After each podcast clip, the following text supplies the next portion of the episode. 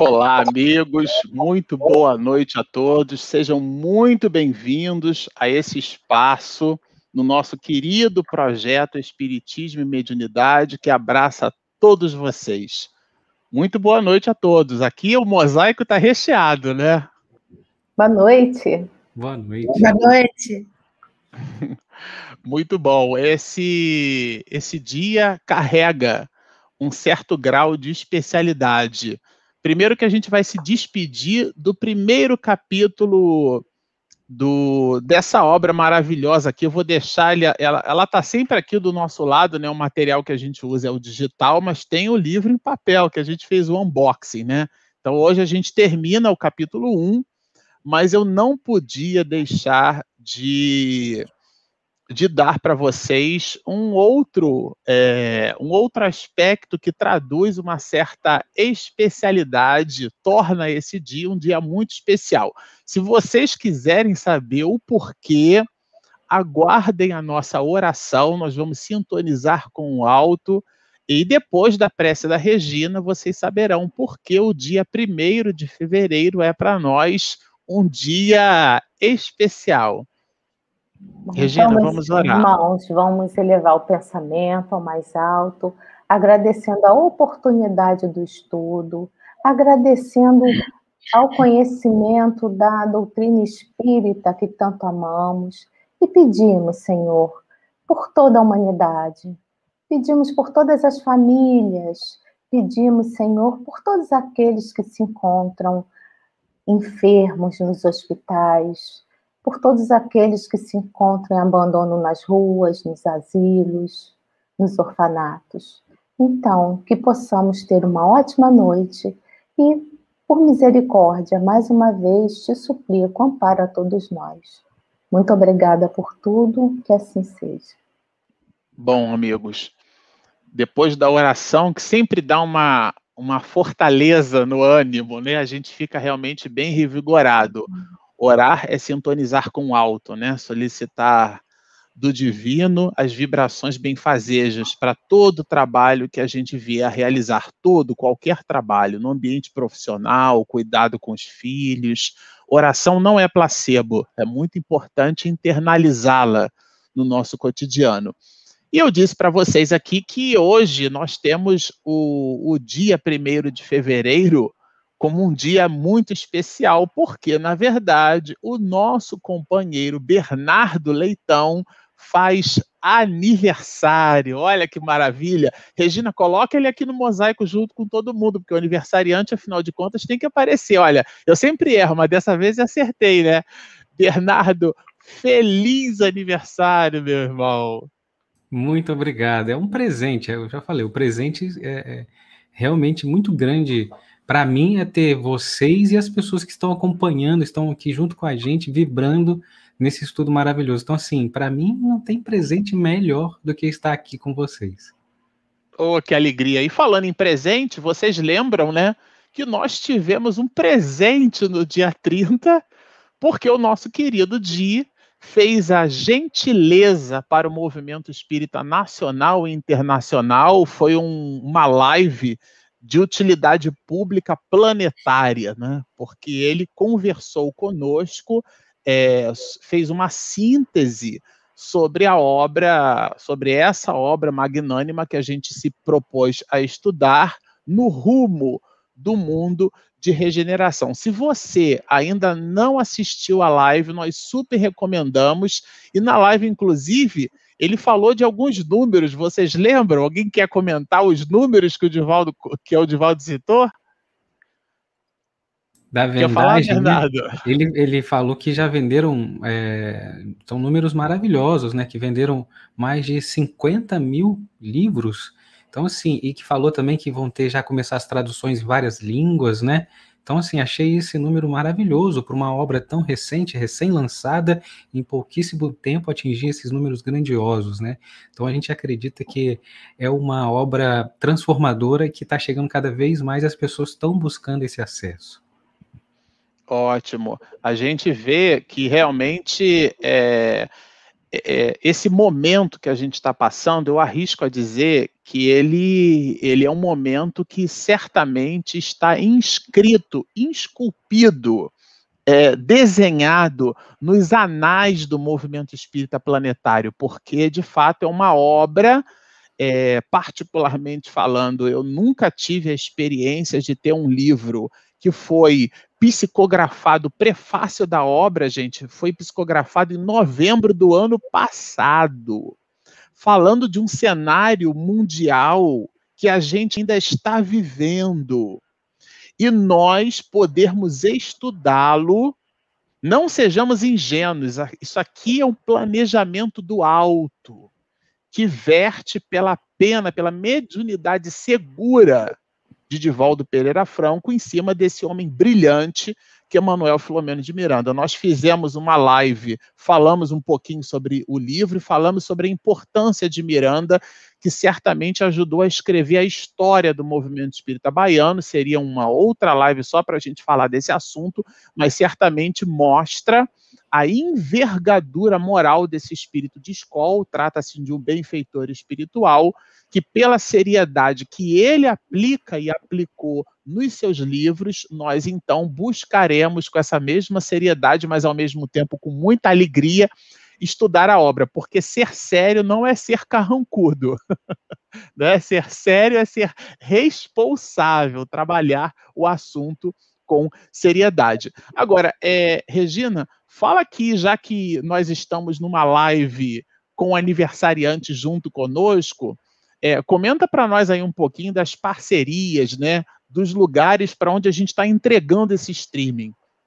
Bom, a gente quer aqui de mais uma vez agradecer a Web Rádio Portal da Luz de Dourados, Minas, é, Mato Grosso do Sul, Web Rádio Fraternidade de Uberlândia, Minas Gerais, Rede Amigo Espírita de São Paulo, TVC ACAL, Centro de Estudos Espíritas Caminho da Luz, Florianópolis, Santa Catarina, e TV 7, Complexo de Ensino e de Trabalho Emmanuel, de Campina Grande, na Paraíba. Então, a nossa gratidão por essa retransmissão. E também nós queremos agradecer aos internautas, tá? A gente já viu aqui, que já deu a luzinha, a nossa querida amiga Eulália Boena, ela está nos assistindo. Ah, que tá? gracinha! É, tem gente aqui, Bernardo, te dando os parabéns. Ah, obrigado. Né? E eu vi logo um dos primeiros foi o pessoal de Cabo Frio, os amigos da Carmen, né? Saudando a todos nós. Então a gente vai ver Natal, né? Também e outros estados. Então nossa gratidão pela participação desses internautas aqui na noite de hoje.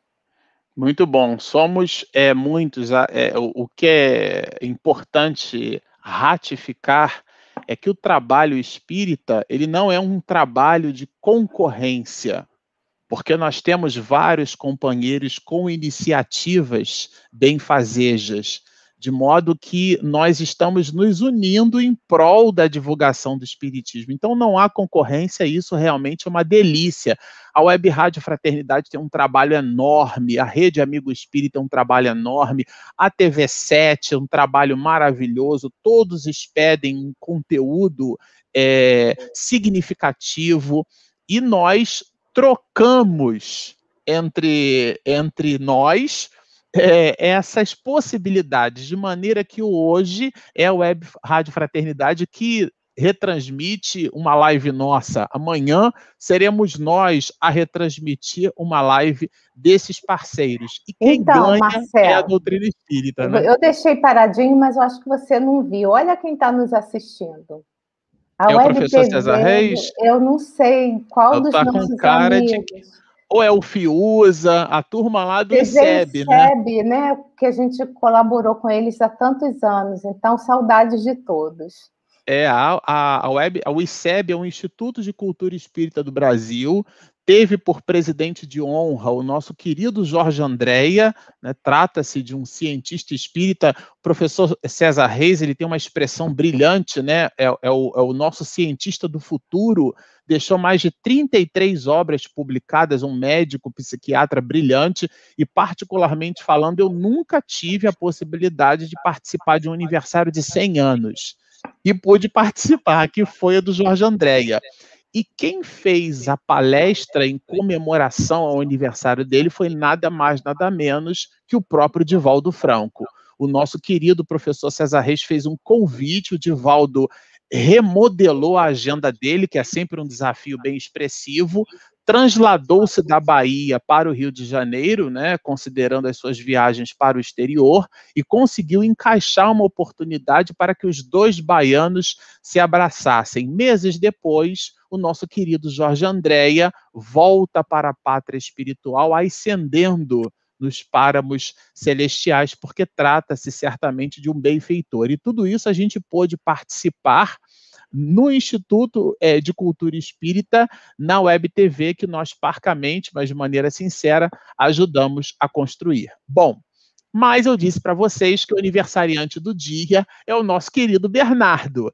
Então, nós vamos começar os comentários da segunda parte do capítulo 1. Nós vamos buscar encerrar o capítulo 1 na noite de hoje, começando aqui, eu, eu sempre aqui, ó, por você, Bernardo. Comenta pra gente lá aquela parte que é, Miranda retrata, né, sobre os espíritos que descerão à terra. Que espíritos são esses? Que, que situação é essa de descer? Fala um pouquinho para a gente sobre isso. Verdade, a gente conversando, né, sobre o nosso estudo, começando conversando sobre, a, sobre esse tema, essa, essa parte, né, as colônias que descem à terra, né, está ali dito no livro, né, esse amor que será capaz de modificar a paisagem, né, então, assim, a mensagem de Jesus é a imortalidade da alma, são trechos, né, são palavras que a gente consegue, que juntos, né, é, junto com você, com a Carmen, né, trouxeram também, a Regina, trouxeram para a gente esse olhar, e aí a gente meditando sobre isso, a gente chega na mensagem de João, é, do capítulo é, 14, do versículo 15 ao 26, quando ele fala assim: Se amai, guardai os meus mandamentos, e rogai ao Pai que ele vos dará outro consolador. Então a gente já fica aí com essa mensagem que, de, de, da mensagem de Jesus, que vai ser enviado um outro consolador. Então a gente também começa a fazer essa reflexão. É, lembrando que a gente sempre está ali à luz da doutrina espírita, e como disse Emmanuel, sintetizando bem as palavras, né? É, Jesus a porta e Kardec a chave. A gente, com essa chave, a gente, em a Gênese, capítulo 17, ali no item, item 14, a gente começa a, a, a ter esse olhar, né? Esse olhar que é que Espiritismo como o consolador prometido. Então a gente tem todas essas condições que o Espiritismo traz é, o consolador de Jesus, aquele consolador que Jesus prometeu, o outro consolador, que o primeiro então seria, né, se a gente fizer também isso, já veio, que seria o próprio Jesus, então ele enviaria outros, né, na medida também que a doutrina, que é uma doutrina, a doutrina espírita, né, ela pode, ela concebe toda essa, essa é, tudo o que pode ser feito ali, né? Então a gente começa a refletir sobre isso, então esse processo, né, esse, essa promessa é, começa a se colocar em prática, ao enviar esse outro consolador prometido. Então a gente faz essa análise que quando desce essas colônias, quando chegam esses benfeitores, esses espíritos vêm à Terra, vem trazendo, né, vem trazendo essa, esse consolo, vem trazendo esse trabalho pelo qual a gente precisa passar. Afinal, a gente também tem no Evangelho segundo o Espiritismo, no capítulo 26, 23, no item 16, onde Allan Kardec fala para a gente o seguinte: cansados, afinal, de um combate sem resultado, né, que a gente traz ali, é, da perturbação, também é, no seio da família, onde os homens precisam reconhecer que os seus verdadeiros interesses. Então, quais são esses interesses no mundo, né? Para que esse mundo se torne outro. Então, é, por isso, por estar cansado, por a gente não ter essa visão por a gente estar tá ali um pouco complicado né, nessa situação mundial, então é preciso esse auxílio, esse consolo. Eu quero, antes aqui me veio, eu, eu até fiz a, separei do estudo, é, da palavra paracletos, né, que a gente faz ali o estudo, ela vem do grego, que é, é para, é, é, kletos, né? O para é ao lado e kletos é o chamado, né? Então, assim, aquele chamado ao lado, então aquele auxílio, aquele consolo que temos ao lado. Então a gente tem isso, né? Esse, consolo, esse consolador prometido que foi nos enviados, né? Que é o Espiritismo que está ali nos trazendo. Então a gente também faz uma reflexão que é o seguinte: o que, que é esse consolador? O que, que é esse Espiritismo qual é a missão dele. E a gente pesquisando, né, meditando sobre isso, a gente tem no livro é, o roteiro do Espírito Emmanuel pela psicografia do Chico Xavier, a missão do Espiritismo. Então, olha que bacana.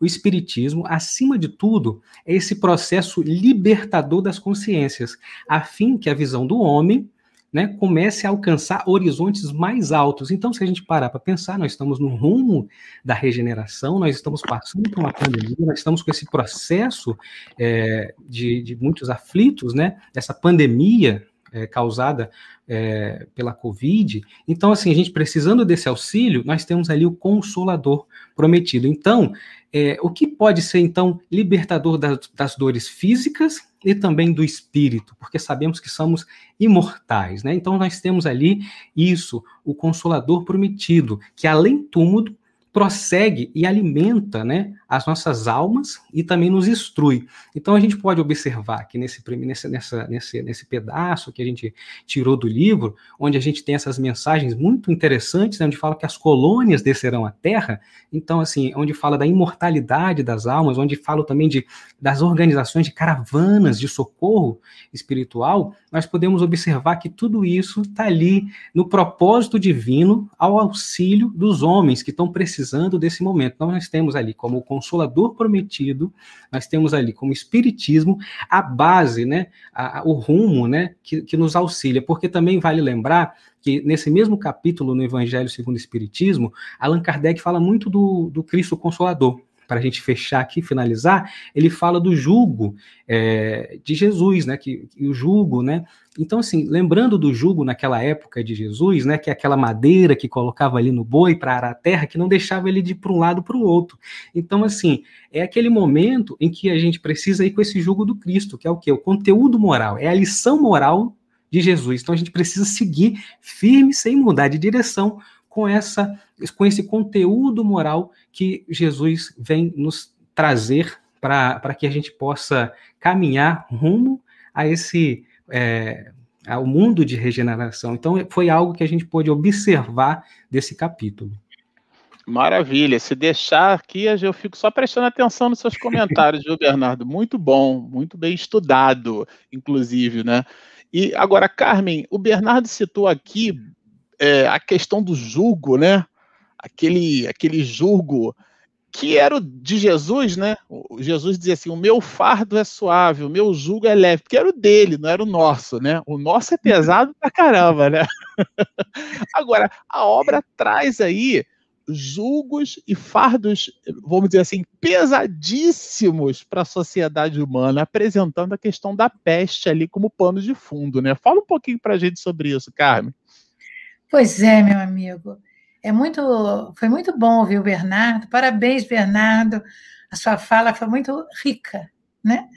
É, a gente pode pensar assim: Jesus, o Cristo Consolador, por que tanto sofrimento, não é? Que sofrimento é esse? Que peste é essa? Então, o benfeitor Dr. Miranda, o Miranda, vem nos trazendo que ele diz: alastra-se a peste, recordando-se a denominada negra do período medieval. Não está falando da Covid, está falando da peste negra, que aconteceu na Idade Média, no século XIV. Né? Nesse século. Na, é, aconteceu no ano 1347 e ela foi até 53. Imagine, meus amigos, na Idade Média, né, com poucos recursos. Aconteceu isso lá na Ásia Central. Na Ásia Central, depois passou para a Europa e depois passou para a África. Como é que isso aconteceu? Parece, parece que tem um lado da história, da nossa historicidade, dos grandes historiadores, que dizem que houve um Papa que no ano de 1230 ele era muito rígido. E ele fez tipo uma encíclica, né? Um, um, comentário que publicou para todos, chamado Vox em Roma, dizendo que os gatos, em especial os pretos, ali existia o demônio. E aí foi uma caça aos gatos, que hoje até a gente vê isso em alguns vídeos, alguns filmes, né? Que aquelas, aquelas mulheres que eram meio, meio bruxas, todas tinham gato, e o gato era negro, né? Então, com a morte dos gatos, houve uma proliferação de ratos. E esses ratos, eles viviam nos esgotos, tinham poucos esgotos, né? Eram fossas, e eles tinham muitas pulgas. Então, as pulgas com a, a, a bactéria Yersinia pestis fez com que houvesse, ao picar ao homem, ao morder o homem, passasse para o homem essa bactéria, que dava uma inflamação geral no corpo, como se fosse, aspas, hoje uma gripe, um mal-estar, com problemas pulmonares seríssimos.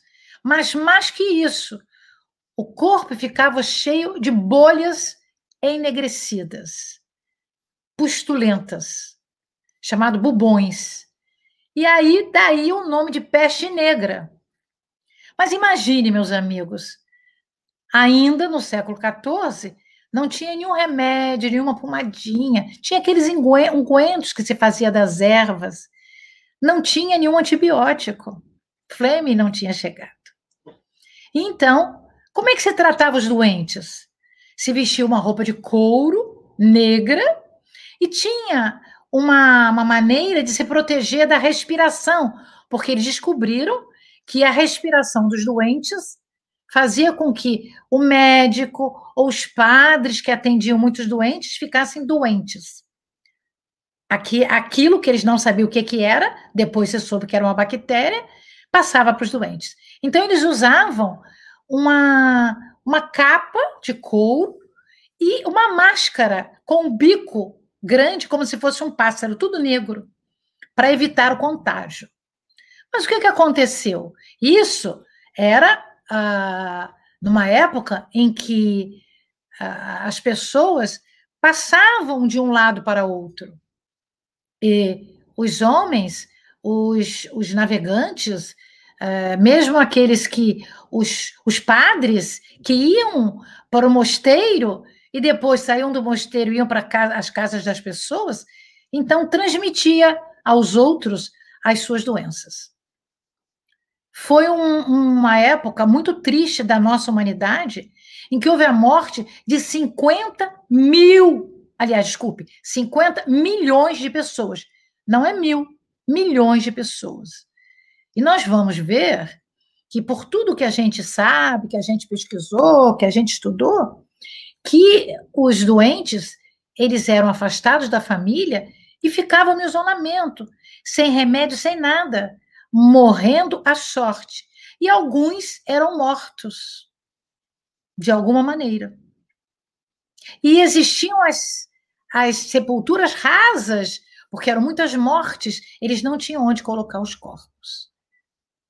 Então, o que hoje nós estamos vivendo do coronavírus, meus amigos, que esse esse vírus que hoje está nos impregnando, né, que é o SARS-2, que deu origem a, a, essa doença Covid-19, que foi no, no ano de 2019, que aconteceu na China, se nós pudéssemos comparar com essa peste negra, é muito mais simples. Porque hoje nós temos já vacinas acontecendo, nós temos a puericultura, nós temos o cuidado, não só com as crianças, Cuidado com as pessoas. Nós temos remédios antibióticos, anti-inflamatórios, não é? Então se sofre menos. E ninguém é colocado num, num local nem asilo. Jogavam na floresta para as pessoas morrerem. Então, comparativamente, hoje, aspas, é um pouco melhor. Mas veja, por que será que tantas coisas aconteceram. Nós também podemos falar um momento muito difícil da nossa humanidade, que foi também, antes de chegar o Cristo, nós tivemos uma grande praga em Atenas antes de Cristo, 430 anos antes de Cristo, lá na Grécia antiga. Houve a morte de muitos. Depois nós tivemos a peste, a peste antonina, já na, no ano é, 165, em Roma. Mas nós tivemos uma grande pandemia chamada gripe espanhola. Essa gripe espanhola foi algo muito complicado para o planeta Terra, porque não aconteceu na Espanha, como o nome está dizendo, né? Aconteceu em vários lugares, mas a Espanha era na Primeira Guerra Mundial. Como a Espanha não estava na, na briga, não estava na guerra, ela anunciava a gripe. Então ficou chamado gripe espanhola, porque era a Espanha que anunciava.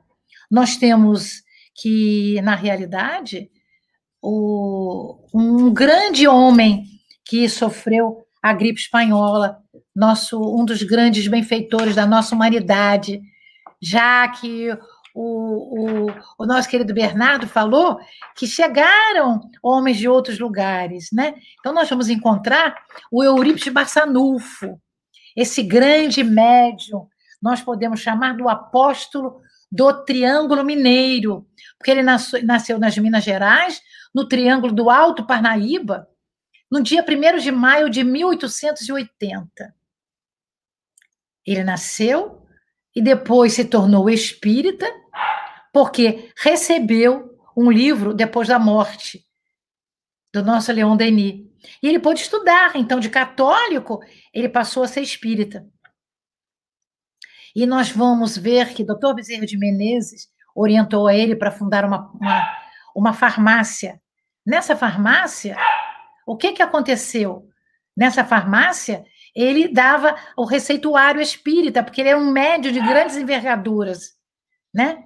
Que ele tinha é, a vidência, ele tinha o, a premonição, ele tinha a, aquele processo de a, ubiquidade, está em dois lugares ao mesmo tempo, mas ele sofreu a gripe.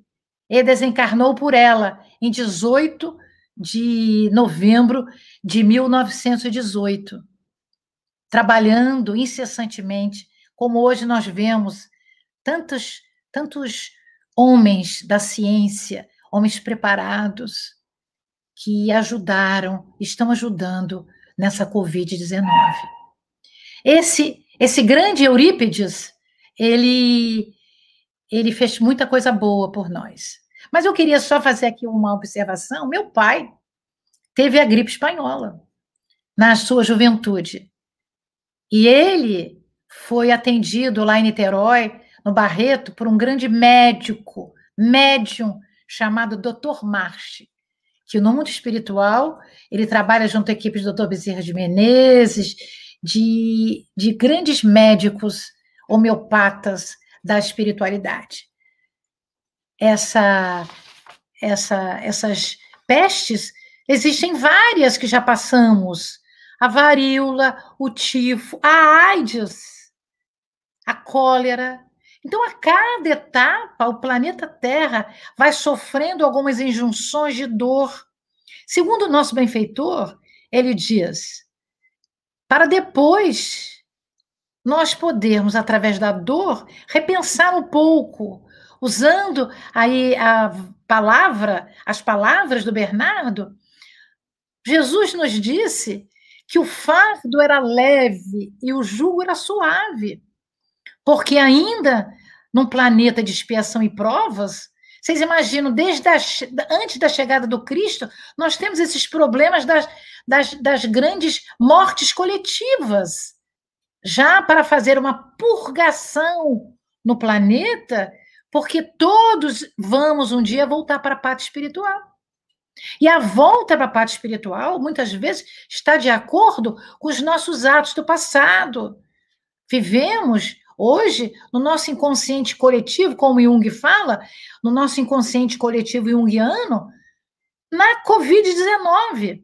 Quando desencarnarmos na pátria espiritual, ao reencarnarmos, vamos lembrar Todos estamos vivenciando esta época. Então, vai ficar na nossa, no nosso inconsciente. Chama-se coletivo porque a coletividade sofreu. mas vai passar. Como nos dias o nosso querido Francisco Chico Xavier, recebido de Maria, o recado de Maria, tudo passa, meu filho. É um momento, talvez até mais tarde entendamos que seja de júbilo, porque a dor vai amansar as outras dores que trazemos na alma de outras épocas. E assim, eu vou passar, voltar a palavra para o querido Marcelo. Ô, Carmen, eu estava aqui já não querendo continuar, só querendo te ouvir, viu? Tava muito bom. É, bom, eu já começo a, a, a imaginar que a gente tem um próspero evento é, daqui para frente, porque se nós nos mantivermos empenhados no estudo, entregando a mesma seriedade no nosso, com esse afinco, né, que eu percebo aqui no grupo, é, dignificando o estudo da obra, a gente, vamos dizer assim, está é, tá minimamente alinhado com a proposta do livro, né? o que particularmente é uma alegria. Agora, Regina, é, ouvindo o Bernardo, quando ele comenta, fez uma exposição é, para lá de interessante, lembrou aquela questão do, do julgo, né? Que era o de Jesus, que era leve, né? E a Carmen é, deu para a gente esse panorama histórico sobre as questões das pestes, né? Isto é, não é um privilégio do século XXI é, a questão da Covid, porque de um modo geral a gente aprende com a história, né? Então, esse foi o movimento que a Carmen fez. E, e a obra, enquanto a gente destaca reflexões a partir desse assunto, que, para quem está lendo o livro conosco, é o enunciado de um, de um dos dez benfeitores espirituais que aportam a uma reunião que Miranda anuncia, nós vimos isso, Bernardo comentou dos clarins anunciadores, né, que ecoaram por todo o orbe, tá certo? É, ele vai mencionar, certamente, Regina, da, dessas esperanças cristãs. Fala o espírito nobre da esperança, que não é só tragédia, não é só é, fustigação. A obra é, ela tem, ela divide. É impressionante como os espíritos superiores fazem esse, estabelecem esse perfil didático, né? A gente aprende em administração que a gente só pode resolver um problema se a gente conhecer o problema. E para conhecer um problema, a gente tem que falar sobre ele. Mas tem uma técnica aí. A gente gasta é, uma, uma expressão de tempo menor ou igual a um terço, um terço falando sobre o problema e os outros dois terços planejando a sua solução. Então eu vou entregar uma encrenca para você agora, Regina. Porque é, vou entregar encrenca. Todo mundo aqui falou de problema, mas agora você que é a solução. Você vai falar da solução do livro. Olha que delícia. Quando ele, na verdade, ele estabelece aqui essa recomendação do Senhor citando analogamente esses 70 da Galileia, né, foram chamados lá dois a dois, enfim. Regina, fala um pouquinho para a gente sobre isso. Então, vocês estão vendo que tem aqui embaixo Fique em Casa, uma internauta reclamou que a gente não comentou, mas aí eu botei escrito aqui Fique em Casa, né, que todos devemos ficar na medida do possível, né. Então, Marcelo, é, é sempre bom, né, e você já fez esse, essa recapitulação, lembrar que tudo que a gente está comentando aqui é da fala do irmão Antúlio, que era o que é o administrador da colônia onde Manuel, Manuel Filomeno de Miranda ele estava ali com alguns amigos, né? Então residia ali. É, então a fala é dele, do Antúlio, que é esse administrador e que ele vai, depois dos clarins anunciadores, ele vai fazer esse enunciado, né, essa preleção para os tarefeiros, né, para como se fosse uma, uma, uma um reforço, né, para esses tarefeiros que estavam ouvindo é, essa, essa preleção. Então, o irmão Antúlio, em determinado momento, né, ele fala ele fa fala sobre os 70 da, da Galileia, né? Que ele disse, ali ele está convocando os trabalhadores daquela colônia, e aí ele faz uma menção os 70 da Galileia, e eu acho que eu cheguei até a anotar no parágrafo 49. Tá? E ele fala assim, né, que Jesus fala, fala dessa forma, eu, vou, eu vos mando como ovelhas, brandas para conviver como lobos rapazes, quer dizer, que persegue né, a presa. Então, por que que, é, para a gente entender um pouco dessa frase, a gente precisa entender quem são os 70 ou os 72, de acordo com a Bíblia de Jerusalém, quem são esses 70 da Galileia, né? Então, Jesus, ele ele formou, ele chamou para estar com ele, num primeiro momento, doze discípulos, doze apóstolos, né? E esses, e depois, ao longo, depois de três anos da sua pregação, o que que ele resolve fazer? Ele sabia que em alguns locais estava havendo alguns problemas. Então, ele no meio daquela multidão e a gente pode até com, afirmar que eram milhares, ele seleciona, primeiramente, no meio daquela multidão, 72 duas pessoas, 70 ou 72 pessoas, para que pudesse, né, através daqueles mais entusiasmados, aqueles que, que mais entendiam a mensagem de Jesus, e é lógico que Jesus, ele sempre fazia os seus testes para poder, ele para ele poder é, chamar as pessoas para o trabalho, né? Então, ele pede para que esses 70 ou 72 é, narrassem, né? Continuassem nas outras terras, nas outras cidades, a falar o que Jesus falava. Para quê? Para abrir os caminhos do próprio Jesus, que depois iria já para as cidades com terreno já menos arenoso. E esses 70 discípulos ou 72 discípulos, eles foram sim anunciar essa boa nova, o reino de Deus. Eles foram falar da imortalidade da alma. Eles foram falar da comunicabilidade com os espíritos. Isso mesmo, porque naquela época todo mundo falava, era uma coisa comum a comunicação com os espíritos, né? E a gente vai encontrar essa passagem em Lucas, né? Lucas foi o que narrou sobre os 70 da Galileia, tá? Então, o que que acontece? Esses tarefeiros foram de dois em dois, impar. Por que impar?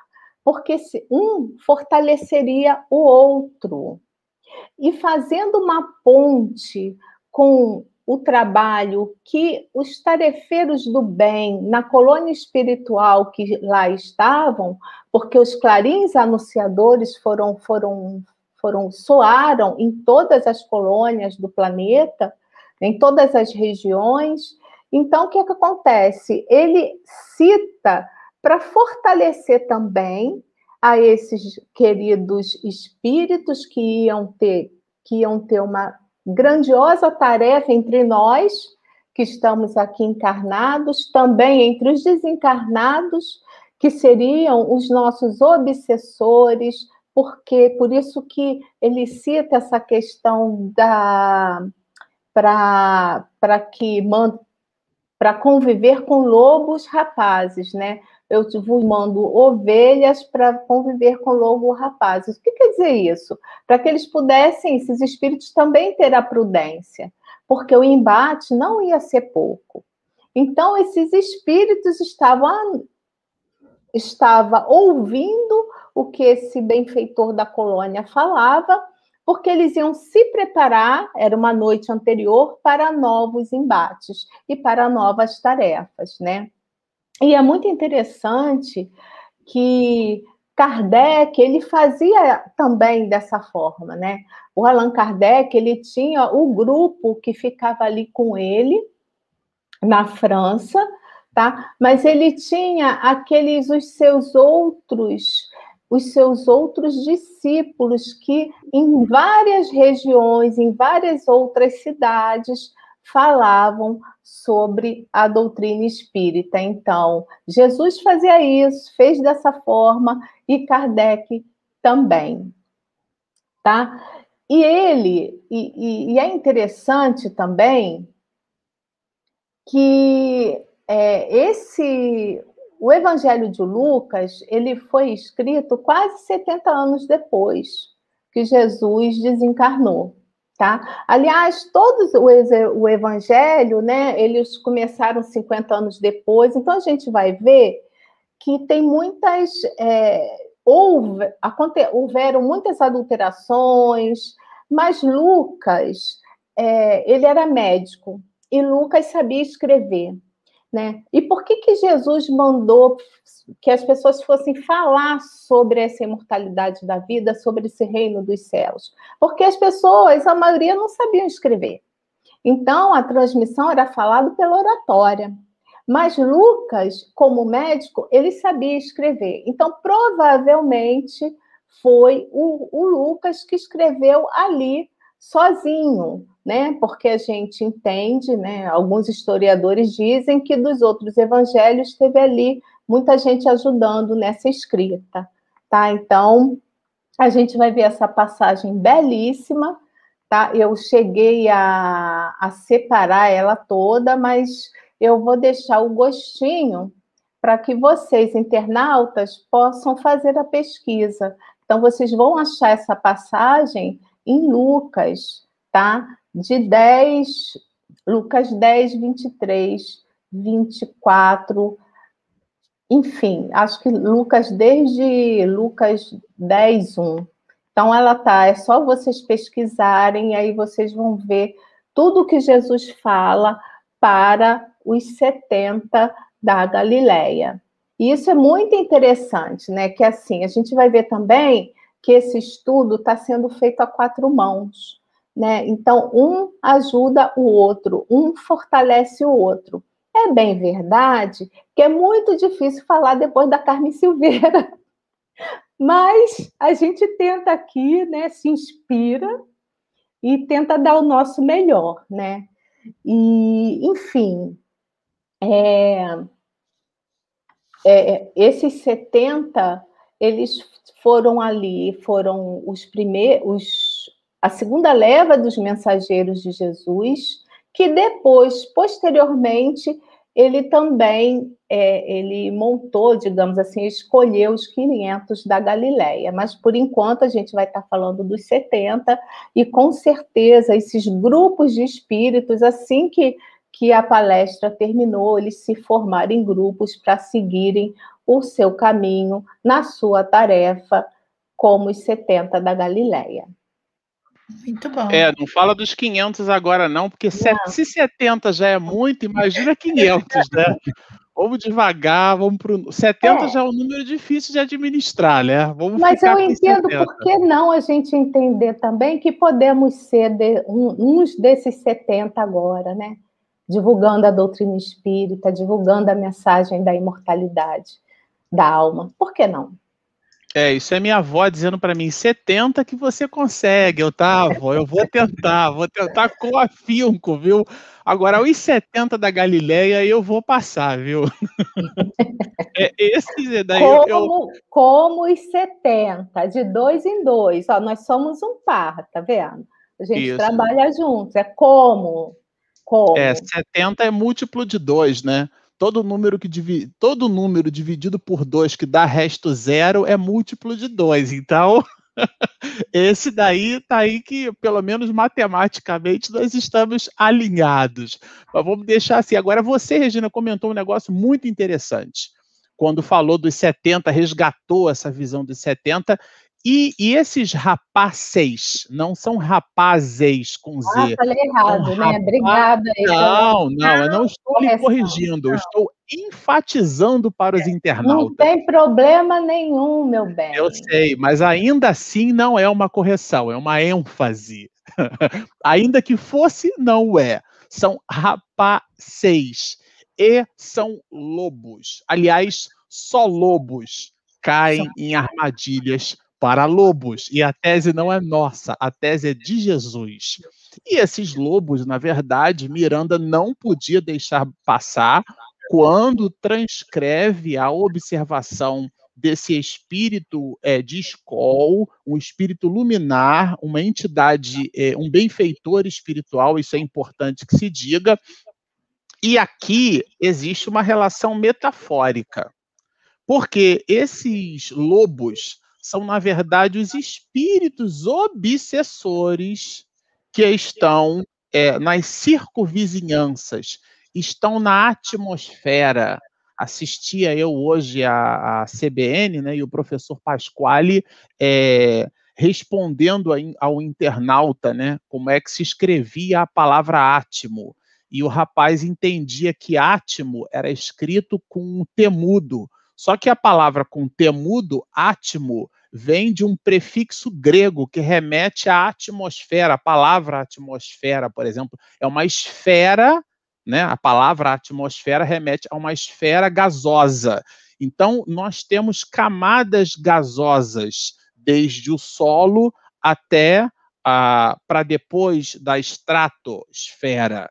Portanto, nós temos no planeta, é, cunhado pelos espíritos de Skoll, o que Miranda também chama de psicosfera, que é a esfera do nosso psiquismo. Ele, Miranda, abre esse capítulo primeiro falando do psiquismo humano, ou seja, de como as nossas vibrações geram uma atmosfera psíquica. Daí esse neologismo, né? Uma, é uma palavra nova, é um, é um hibridismo, a psicosfera, a esfera do nosso psiquismo, esse conjunto de vibrações que atraem espíritos que então transformando essa atração numa simbiose, nos influenciam. E Miranda anota as expressões desse espírito luminar, citando ou e fazendo a conexão com os obsessores. E aí ele realmente é, traz para nós reflexões que quando nós estávamos fazendo o nosso estudo, a nossa querida Carmen, Carmen Silveira,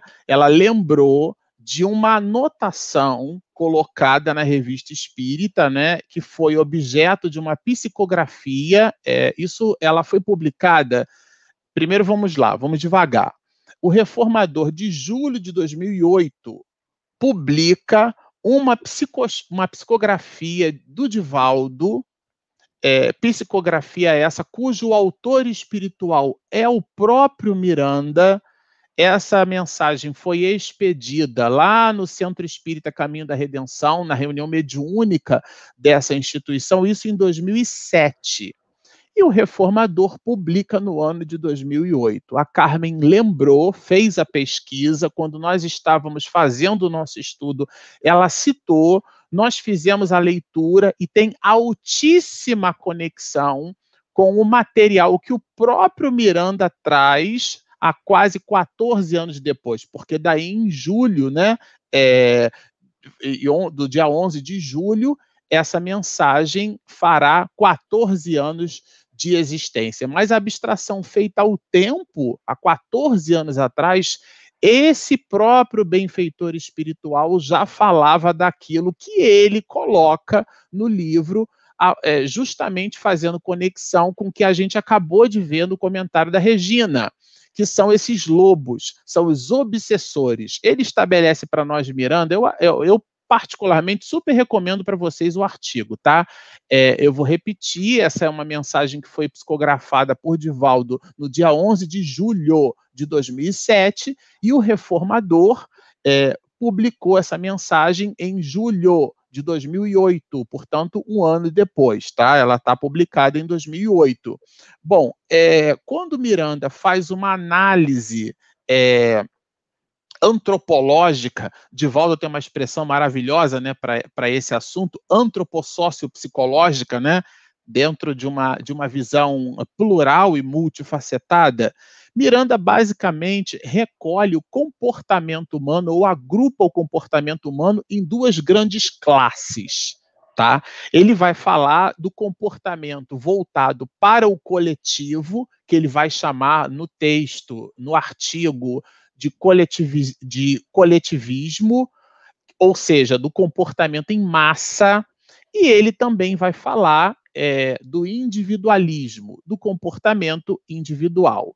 E o brilhante dessas anotações é que tanto do comportamento é, que remete ao coletivismo, portanto, a busca de cada criatura no individual viver segundo um contexto é, é, grupal, ele, Miranda, também destaca a parte do todo e faz uma análise desse comportamento individual.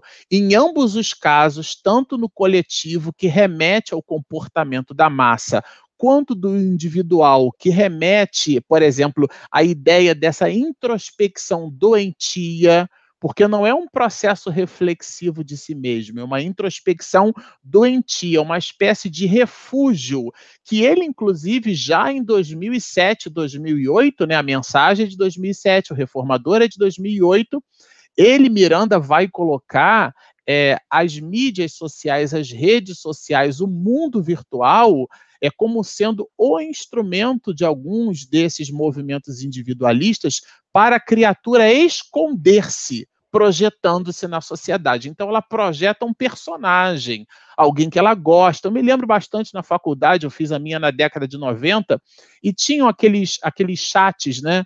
Que, que a gente conversava por texto com pessoas de diversas partes do mundo. Na minha época de faculdade era um modem de 56 kbps, né? Que 56 kbps, veja só. E o nome do rapazinho chamava-se Thor.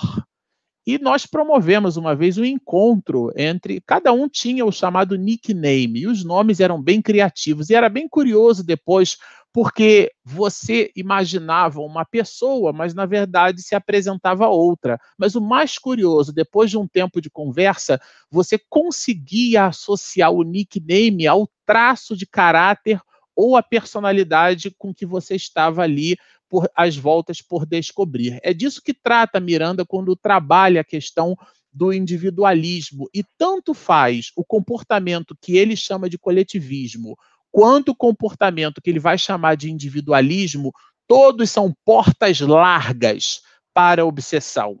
E ele, Manuel Filomeno de Miranda, já há 14 anos é, atrás, né, vai completar agora em julho desse ano os 14 anos, portanto, há mais de 13, ele já expõe para a sociedade humana, e o reformador fez a benesse de publicar, a ideia da real pandemia. O internauta publicava aqui, enquanto nós conversávamos, que a grande pandemia do ser humano é o orgulho e o egoísmo. Essa tese, ela é de Manuel Filomeno de Miranda e ela nasce na obra Nos Bastidores da Obsessão em 1970. Não é nenhuma novidade, tá certo? Mas ele faz questão de nos lembrar citando a pandemia mundial. Essa pandemia mundial é a obsessão, que é a nossa capacidade em nos conectarmos, seja através desse comportamento coletivista, por exemplo, os hábitos que são socialmente aceitos, o fumo, o alcoólico, a pessoa diz que bebe socialmente, né? Quem bebe socialmente é, é a questão do, da ligação da criatura com o fumo, com o tabaco, que é uma bengala psicológica. Então, é, é, Aristóteles vai dizer para nós que todo o hábito é, é uma segunda natureza. Então, quando a gente forma o hábito e ele se transforma em algo que nos domina e, portanto, é um vício, ele, a tese é de Miranda, não é nossa esse comportamento que pode estar sendo motivado ou insuflado pelo coletivismo, ou mesmo nos intrincados processos complexos do individualismo, eles podem nos conectar com esses lobos que a Regina se referiu. E esses lobos são os, são os grandes, é, as grandes doenças, o grande vírus do século XXI, a grande pandemia do século XXI é, é, é a obsessão. dito por Miranda no século XX, desde já. E ele fazendo conexão com os clarins que dá título ao primeiro capítulo, vai nos dizer assim. Aí com isso eu vou eu vou fechar esse bloco aqui reflexivo. Olha que delícia são as palavras de Miranda. Eu estou aqui com um tablet para poder não, é, não discorrer fora, muito embora tivesse decorado o texto de tão sensacional que ele é, mas eu vou ler. As trombetas do além soam. Olha que delícia isso. Isso é um texto de quase 14 anos. Carmen, parabéns pelo apanhado, viu? Por ter buscado essa pérola lá no fundo e ter trazido para nós. As trombetas do além soam e convocam os servidores do bem, são as ovelhas. É o homem da undécima hora. Os servidores do bem a que bradem e cantem o poema da saúde e da paz. Da saúde, gente. Ele fala de saúde conectando com a pandemia, que é a obsessão. E a paz. Embora, aí ele faz o contraponto. Embora a algazarra generalizada. Será que ele está falando isso para agora? Porque é um texto de, de hoje. Embora a algazarra generalizada conseguindo sensibilizar muitos que ainda podem ser despertados e liberados da situação deplorável. Essa situação deplorável, ele está falando da obsessão. O vigiai e orai torna-se de incomum significado terapêutico, não é placebo, neste momento, e aí neste era naquele, mas se aplica ao hoje, a fim de prevenir a sociedade a respeito da infeliz pandemia, assim como para libertar os engastulados nas amarras e prisões da momentânea enfermidade moral e espiritual. Isso é só o gostinho desse material sensacional que Manuel Filomeno de Miranda trouxe para nós. Mas a gente tem que continuar, né? E bom, como hoje o aniversário é do Bernardo, é, hoje o aniversário é do Bernardo, então é o Bernardo, né?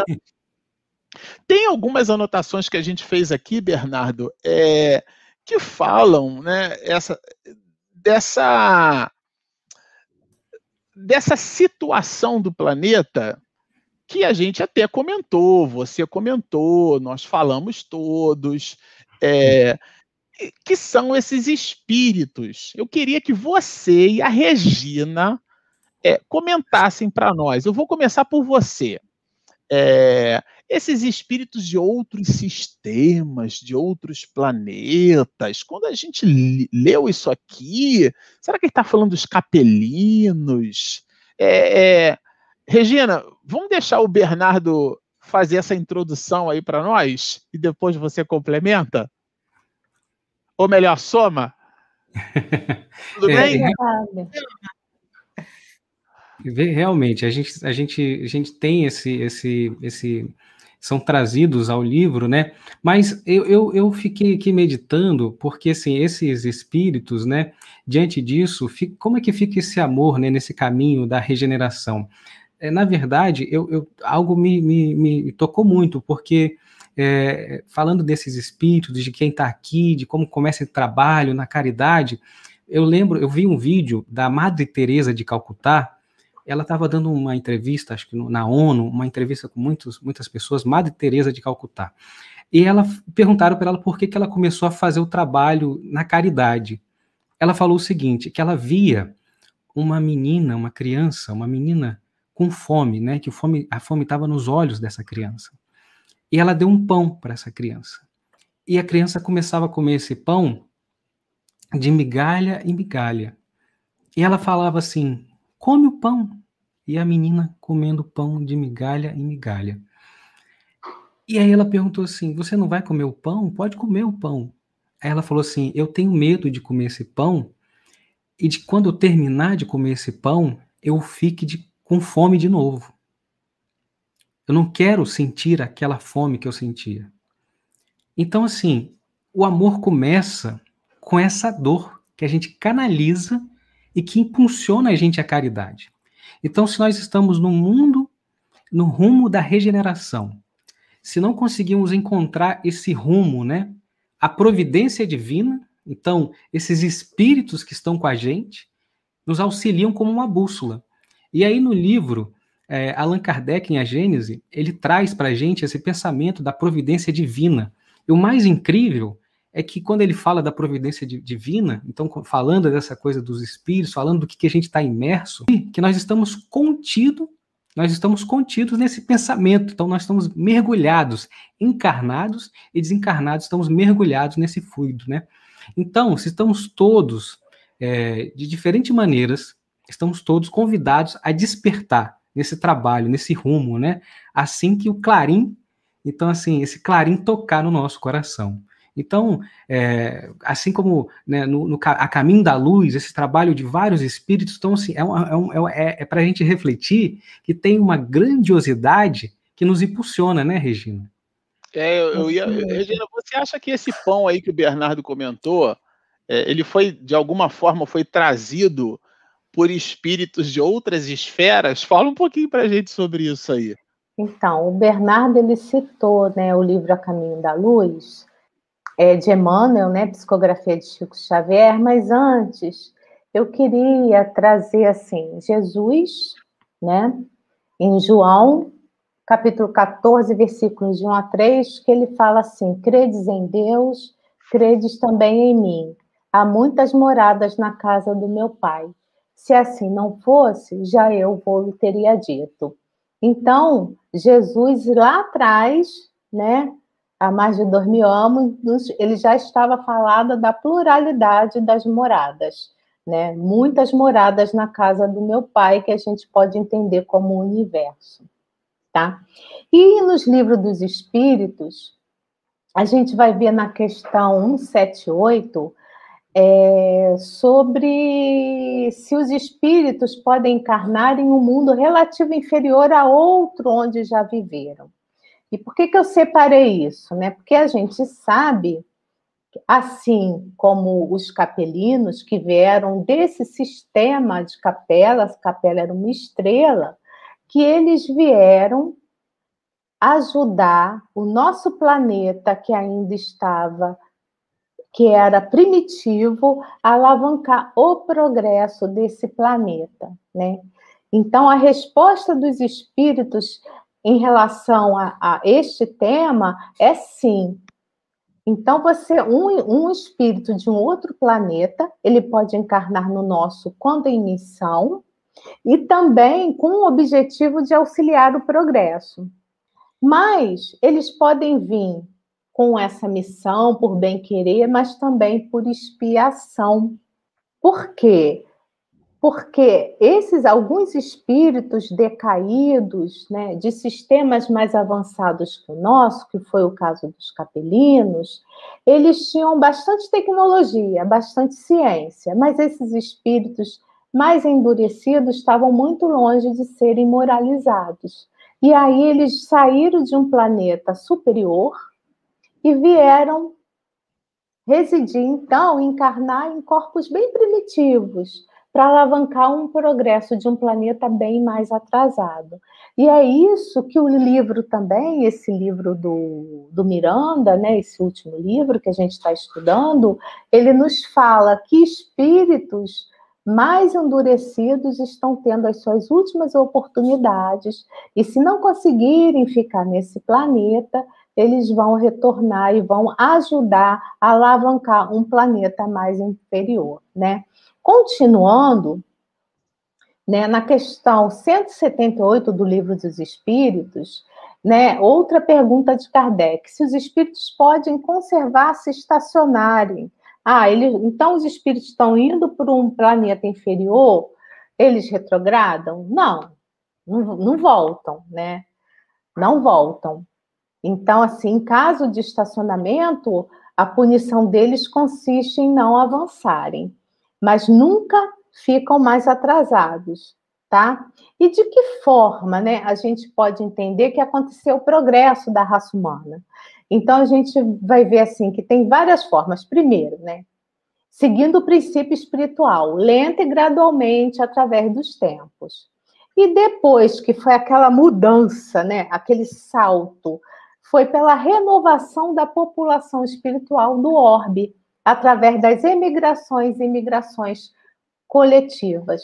Então, como há muitas moradas na casa do meu pai, a gente entende que há muitas, muitos planetas, muitos locais que a gente pode habitar. E essa transfusão, ela pode, ela acontece entre as populações de vários planetas, né? Então, a gente vai ver na Gênese que o Bernardo já citou, né, sobre isso, essa questão, então eu vou pular né? E, e como essa nova raça de espíritos podem contribuir, né? Como que eles contribuíram? Então, falando do nosso planeta Terra agora, lá atrás, há milênios atrás, a gente vai ver que na, na encarnação desse povo, desses, des, dessa, desses vários espíritos que começaram a a encarnar no nosso planeta, é que surgiu a raça adâmica, que a gente vai ver lá na Bíblia, né, no, no Velho Testamento, um, como uma figura mais alegórica de, do, de um Adão e Eva, um homem e uma mulher, mas na verdade a gente vai, nós vamos entender que essa raça adâmica aconteceu nesse momento, né? Por quê? Porque foi quando a gente tinha, nós, a nossa raça estava em corpos muito primitivos, e aí seres mais evoluídos que nós, né, deram, começaram a mudar esses corpos também. Lógico que também as coisas não aconteceram da noite para o dia, né? Isso demorou muito tempo, né? Muito tempo. E é bem interessante que quando esses espíritos vieram de capela, e por que eu falo isso? Porque a gente também sabe que está acontecendo isso aqui no nosso planeta Terra, né? Então, esses espíritos eram seres decaídos e degradados.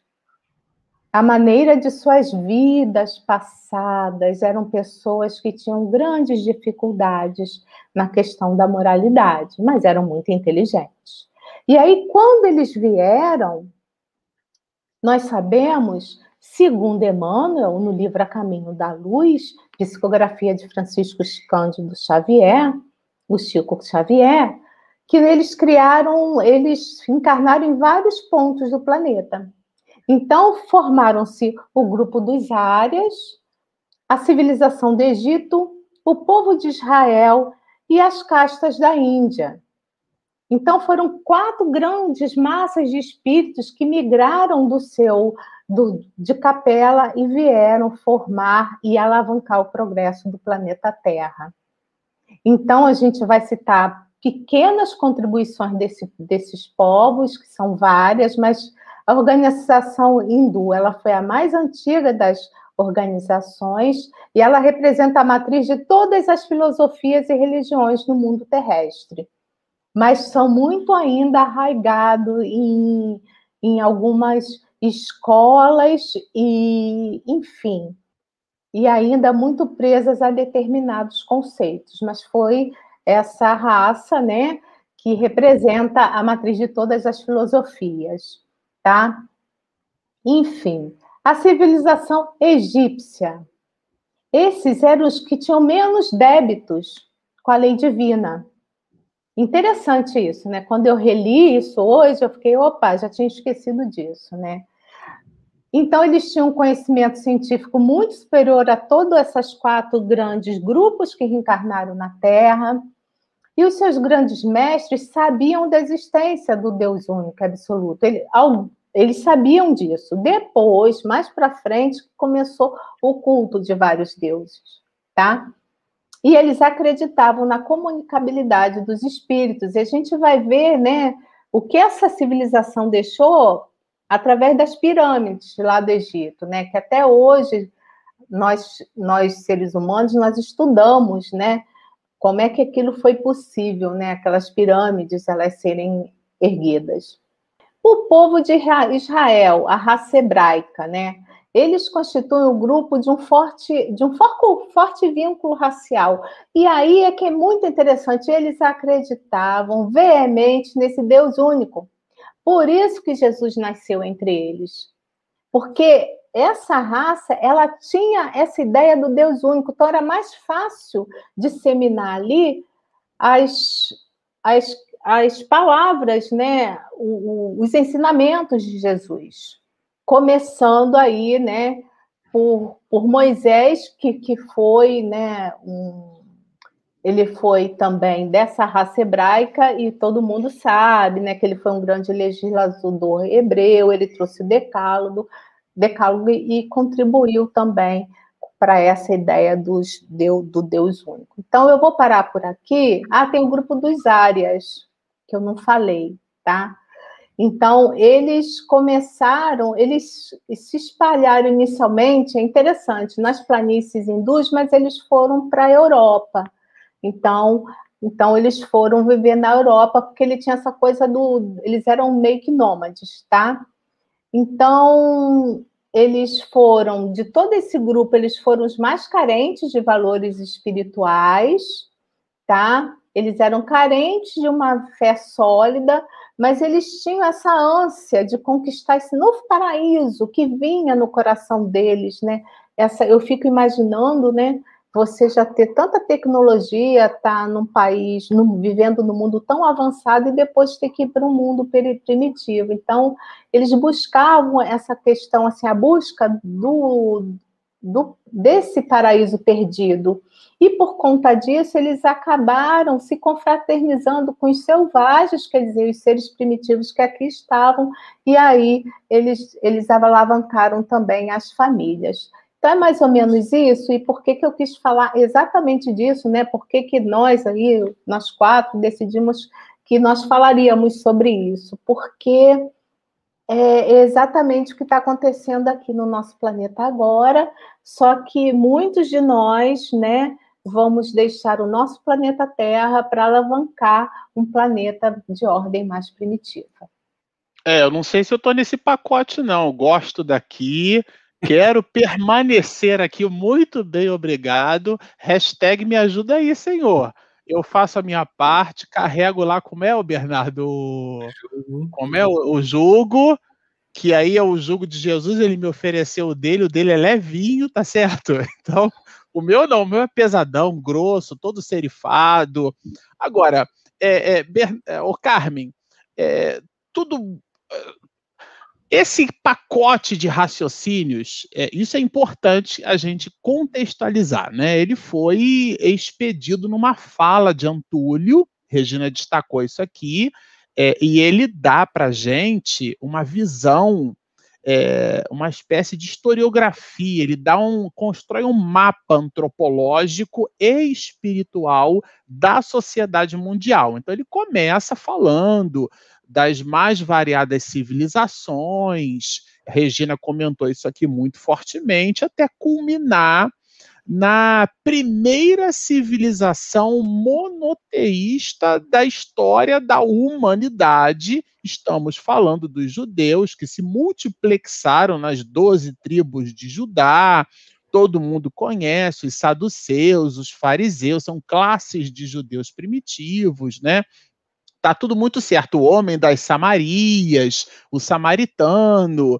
Bom, tudo certo. Só que aí Antúlio vai dizer que nessa visão historiográfica, vamos chamar assim, antropológica e ao mesmo tempo espiritual, depois desse, desse movimento, né, cheio de devastações, ele usa uma expressão assim até bem forte, né? Devastações aparvalhantes no meio desse turbilhão complexo de situações, surge Jesus. Fala um pouquinho para a gente sobre isso, Carmen. Eu estava aqui pensando na exposição linda da Regina. Eu sempre me comovo com a evolução do nosso planeta. Parabéns, Regina.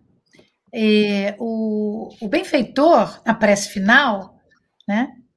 O, o, irmão Antúlio vai dizer que desde priscas eras, Jesus convida a todos os homens para reencarnarem no planeta para que possam possamos nós reservar um tempo para seguir o Divino Pai. E que entre problemas sérios, entre idas e vindas, ainda não conseguimos nos libertar dos problemas do passado. Então, como a Regina falou, vou fazer um link com a minha fala. Então, a escolha de Jesus chegar ao planeta foi em função de que ele já tinha enviado todos os profetas, mas enviou um espírito maravilhoso que foi Moisés, que com aquele povo politeísta, ele o transformou em monoteísta, para que Jesus realmente pudesse ser a palavra do Deus ser a palavra do, da, da, da inteligência máxima do cosmo. Então, sendo então Moisés a grande primeira revelação, que veio justamente dizer, legislar, ajudar a sepsia do povo, por isso que ainda também as, as pestes todas que eu falei, elas proliferaram demais pela falta de asepsia. Ele também ajudou o trabalho veio com decálogo, mas a coisa melhor que ele fez foi mudar a visão do povo para a unicidade do Deus. E aí, Jesus, ele próprio, faz aquela reunião grande no, no, em volta do planeta com os seus amigos crísticos para ele poder chegar, para ser ele a segunda revelação Veio ele, o próprio governador do planeta, o Cristo de Deus, corporificou-se na carne para deixar o seu grande exemplo. E nós vamos buscar para mostrar esse Jesus belo, esse Jesus bondoso, Amélia Rodrigues, esse espírito que é da equipe da nossa querida Joana de Ângeles e que trabalha para a par com o nosso amado Manuel Flamengo de Miranda. Então, ela vem nos dizer, no livro Pelos Caminhos de Jesus, que Jesus nasce justamente nessa Palestina, melhorada pelo Moisés, que o judaísmo já tinha mudado a cor do Deus, mesmo que ainda houvessem sacrifícios. Era uma, era uma época de turbulência, mas Jesus veio e cresceu com João Batista, o precursor, que chegou antes dele, disse que viria o Messias. Então, João Batista trouxe aquele, aspas, Salvador, o Messias que viria trazer o reino de Deus, a terra prometida no coração dos homens. E Jesus, claro, que ele tinha que escolher um local, escolheu a Palestina Nasceu em Belém, que fica pertinho da zona maior da época, que era Jerusalém, o governo de Roma, lá na Judéia. Mas Jesus, depois, na época do seu missionato, ele escolheu na Palestina, a região do norte, porque na época de Jesus era dividida em três partes: Galiléia, Samaria e Judéia, onde ficava o, o Jerusalém. E na Palestina, na Galileia, onde tem o lago de Genezaré ou Tiberíades, Jesus buscou os discípulos. Alguns já tinham se escolhido por João. E aqueles homens, como a Regina falou, os doze foram aqueles que caminhavam com ele naquela praia linda, porque na realidade ela um lago, era o lago de Tiberíades, ou Lago de Genezaré. Eu tive a oportunidade de, o ano passado, visitar a Palestina. Eu fui lá e fiquei extasiada em imaginar que eu estava no solo que Jesus andou. Eu fui com a turma do nosso querido e amado Haroldo Dutra. Passamos lá vários dias, e pude sentir a força espiritual que ainda tem o lago de Tiberíades ou lago de Genezaré. Mas esse Jesus, ele veio nos mostrar a luz, mostrar a sobrevivência da alma, curando alguns. Curando alguns. E Amélia vai nos dizer que, infelizmente, infelizmente, essas praias salpicadas de povoados permitiram a Jesus falar aquele povo simples, aquele povo de espírito simples, que podia ouvir as suas palavras e entendê-la. Por isso que a Regina falou dos 70. A multiplicação de tantos para poder ir, depois da volta de Jesus ao Pai, levar a boa nova nas novas terras. Então, quando a gente ouvia Jesus, calávamos, porque não tínhamos empáfia, perdíamos de alguma maneira os nossos atavismos e só queríamos ser ajudados por Jesus, como hoje. Hoje, muitos de nós que estivemos lá, à época do Cristo, que não ouvimos, ele falava aos nossos corações e nós ficamos ouvidos mocos. Mas hoje, neste mundo, nesta nova era, nós queremos ouvir Jesus. Nós ouvimos Jesus. Não importa, não importa que o tempo passe, ele ficará conosco para sempre. Ele é a grande luz, nos diz Amélia Rodrigues, a grande luz que vai iluminar os nossos caminhos para sempre, mesmo que ainda haja dores. O planeta que ele governa passa por uma ascensão, é um caminho de ascensão irrevogável. Estamos a caminho de um mundo melhor, regenerado, ainda com dor, mas com mais amor. E ela diz: muito dos seus discípulos fiéis vieram junto de nós em várias épocas e nós não aceitamos os convites dos 70, dos 500 da Galileia. Nós não ouvimos. Entretanto, hoje, nós queremos ouvir.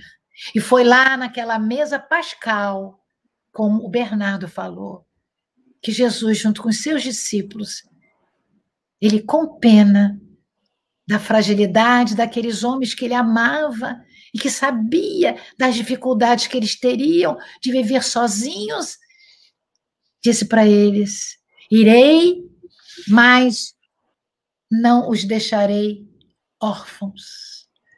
Deixarei convosco um outro consolador, que ficará para sempre e dirá as coisas que eu não pude dizer para vocês. Não pude dizer. Talvez ele quisesse falar que eles não estavam prontos para ouvir. Então, trouxe para nós um consolador, que é o Espiritismo, que nos dá fé, coragem, alegria de viver. E é por isso, meus amigos, que nós estamos nessa live, por causa do nosso amor à doutrina espírita e amor àqueles grandes homens de gênio que no passado já eram bons e no mundo espiritual ficaram melhores, como o nosso querido Filomeno de Miranda. Muito, muito bom fazer parte desse grupo lindo de vocês. Gratidão por estarmos juntos, meus amigos. Olha, muito bem materializado o comentário de Antúlio, viu? É, é, e essa conexão que a gente queria realmente é, que vocês levassem para casa hoje. Vocês vejam, né? Ele apresenta um, um, dentro da historiografia do primitivismo todas as facetas das nossas construções, primeiro politeístas, a visão do monoteísmo culminando nas escrituras, no Decálogo, essa visão poética que a Carmen traz da segunda revelação, estamos falando de Jesus, é, que divide o pensamento da história da humanidade e que culmina na doutrina espírita. É esse nosso consolador prometido por Jesus, né? Que inclusive Miranda anota na fala de Antúlio como sendo Kardec as estrelas do alto. E quando nós conversávamos aqui, é, a própria Carmen nos lembrou é, de um espírito nobre, de uma alma amiga, que a gente até faz uma brincadeira com esse nome, porque o nome francês de batismo de Allan Kardec, todo mundo sabe que Allan Kardec é um pseudônimo, ele se anonimizou, porque se publicasse os livros como Hippolyte Leon Denis Rivaio, que era o seu nome de batismo, né? O livro seria buscado pela representatividade que ele possuía dentro da Academia Francesa. É, ele escreveu seu primeiro livro aos 18 anos de idade, 17 para 18 anos, era um livro de aritmética.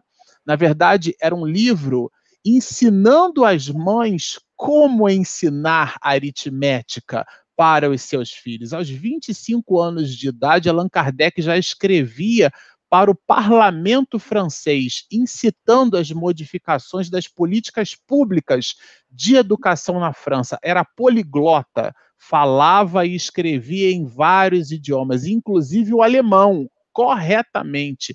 Traduzia obras do alemão para o francês. Falar sobre Allan Kardec é uma outra live, né? mas é para nós nos contextualizarmos e Humberto de Campos fez esse, construiu esse benefício para nós quando mostra a grandiosidade de Kardec descendo dos páramos celestiais dando ao seu perispírito que brilhava como um foco de luz a forma humana e outros espíritos por nós reconhecidos como sendo espíritos é, de expressão na comunidade planetária, ali gravitando em torno das iniciativas é, desse homem que dentro do pano de fundo do iluminismo, dentro do pano de fundo da Revolução Francesa, dividiu novamente a história do pensamento humano dentro da igualdade, da fraternidade e da liberdade, estamos falando não de René Descartes, estamos falando de Hippolyte Léon Denis Arrivaio, e que curiosamente tem um nome no meio dele, que é Léon Denis, porque o nome de Leon Denis, percebam, Hippolyte Léon Denis Arrivaio, o nome de Leon Denis aparece íncito, subscrito no próprio nome do codificador da doutrina, porque foi o apóstolo da doutrina espírita. E nós, nesse final de semana, estávamos é, revisitando uma, uma gravação feita pela Web Rádio Fraternidade em cima de um seminário que os companheiros do projeto Manuel Filomeno de Miranda fizeram naquele estado. O Rubens, sempre muito atento, Rubens de Castro, gravou e depois publicou, dá até para ouvir a voz dele narrando ao vivo, né? Os comentários é, durante essa apresentação, e um dos companheiros, muito alegremente, muito felizmente, lembrou que Leon Denis é pouco lido por nós, os espiritistas, pouco estudado por nós. A gente parece que busca essas obras sensacionalistas do século XXI, mas nós ainda não visitamos a base, o alicerce. Então, essa visão basilar, percebam que o nosso, a, a nossa principal. É, atenção no estudo é conectar a obra de Miranda a codificação, porque de fato ela já está conectada. O nosso desafio é que é estabelecer. E Miranda faz isso o tempo inteiro, ele comenta isso o tempo inteiro, as obras dele são recheadas dessa coerência doutrinária, não podia ser diferente. Quando ele fala, né, quando o Antúlio fala dos, dos espíritos luminares, dessas almas nobres, certamente a gente gostaria de destacar aqui, poderíamos destacar vários espíritos, mas pegando carona nos 160 anos que completa a obra O Livro dos Médios esse ano, já que estamos no ano de 2021, né? A gente quer enaltecer, não que ele precise, porque certamente não precisa, mas no enaltecimento é para que nós nos conectemos com ele, com essa alma nobre, estamos falando de Leon Denis, E aqui, Bernardo, para a gente já, já buscar o encerramento, porque o, o tempo é um corcel, né? Como você é o aniversariante da noite, a gente queria deixar para que você é, nos engalanasse com as reflexões finais da noite, sobretudo quando é, Antúlio né, e, e, Miranda destaca isso, é, culminando com a ideia de que o amor será o nosso futuro. Fala um pouquinho para a gente sobre isso.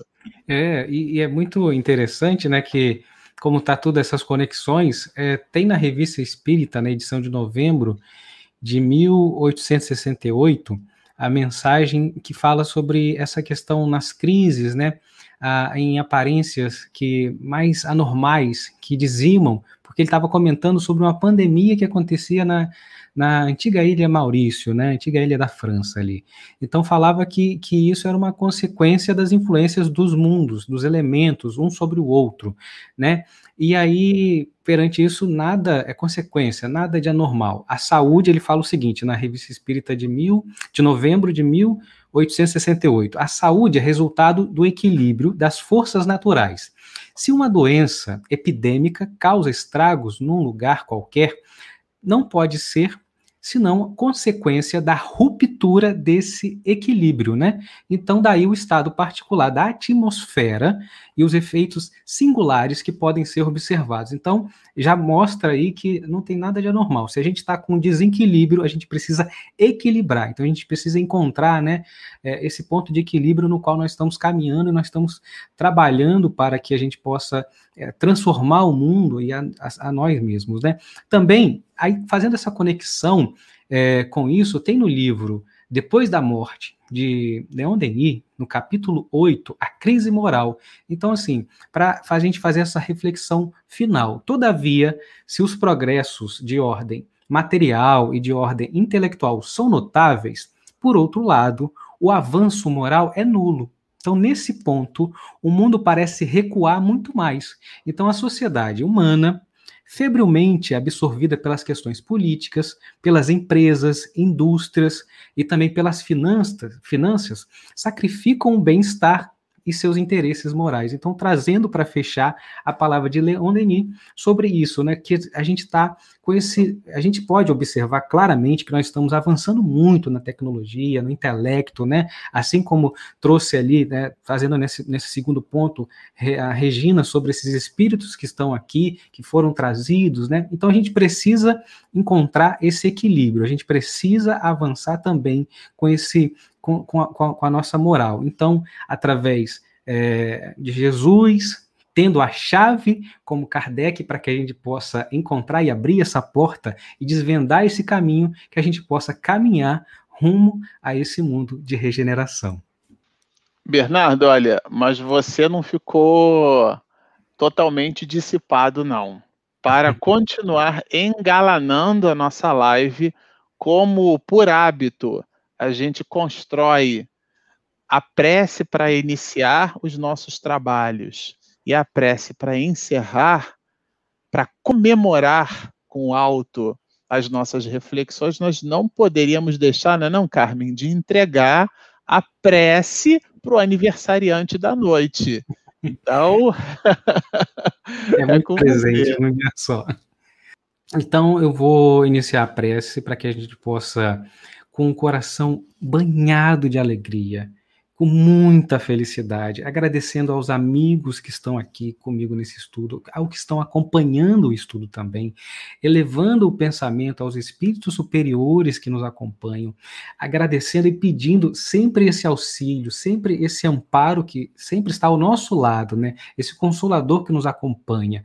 Então que possa se estender nessa noite, nessa semana, a cada um de vocês, a cada família, essa alegria, essa comunhão que nós estamos aqui, de felicidade, de amor e de consolo a todos os corações. Tá bom? Que assim seja.